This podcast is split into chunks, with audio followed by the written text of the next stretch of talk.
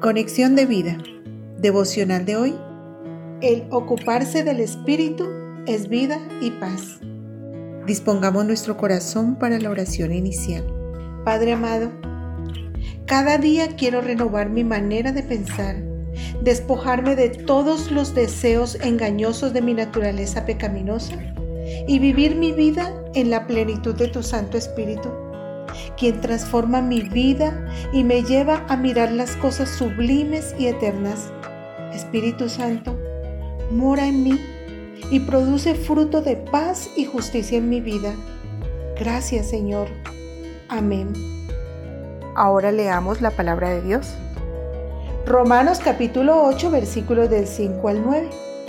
Porque los que son de la carne piensan en las cosas de la carne pero los que son del Espíritu en las cosas del Espíritu.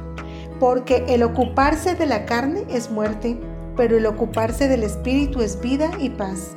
Por cuanto los designios de la carne son enemistad contra Dios, porque no se sujetan a la ley de Dios, ni tampoco pueden, y los que viven según la carne no pueden agradar a Dios. Mas vosotros no vivís según la carne, sino según el Espíritu si es que el Espíritu de Dios mora en vosotros. Y si alguno no tiene el Espíritu de Cristo, no es de Él. La reflexión de hoy nos dice, para el creyente hay dos formas de vivir, según su naturaleza pecaminosa, a lo cual la Biblia llama la carne, o según el poder del Espíritu Santo.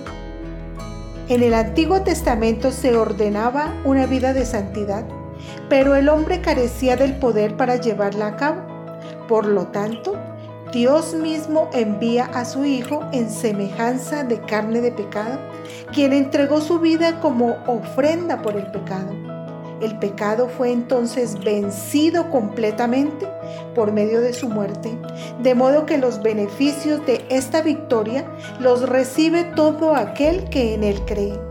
La naturaleza del hombre caído se considera crucificada juntamente con sus pasiones y sus deseos.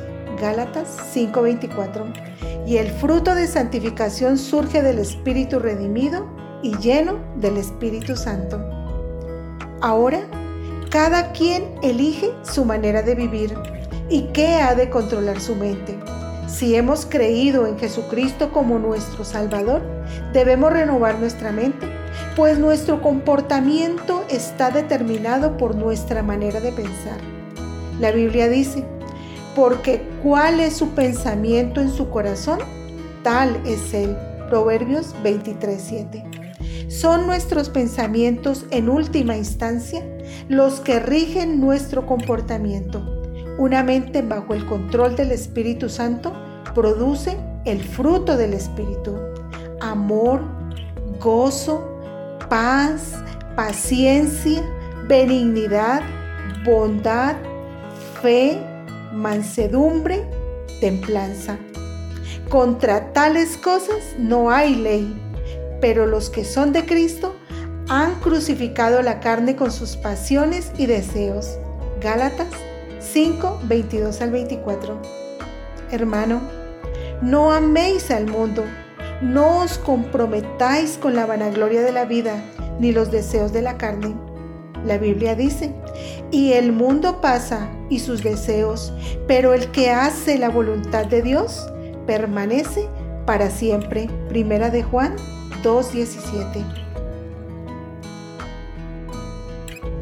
Visítanos en www.conexiondevida.org. Descarga nuestras aplicaciones móviles y síguenos en nuestras redes sociales.